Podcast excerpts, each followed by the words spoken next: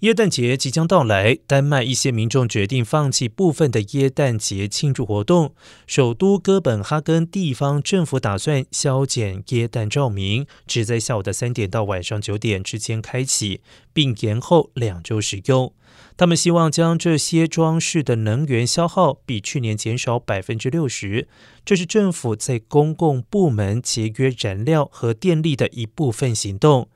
芬兰民众也正在为漫长黑暗的北欧冬季做准备，但今年冬天恐怕将更加寒冷。赫尔辛基当局发起节能运动，希望鼓励至少百分之九十五的家庭在尖峰时段节能省电。至于德国政府也调暗全国各地的灯光，首都柏林所有公共纪念碑、市政府、政府大楼、图书馆和博物馆都从下午的四点到晚上十点亮灯。此关灯政策是德国九月上路的新节能条例规定的一部分全国性节能行动。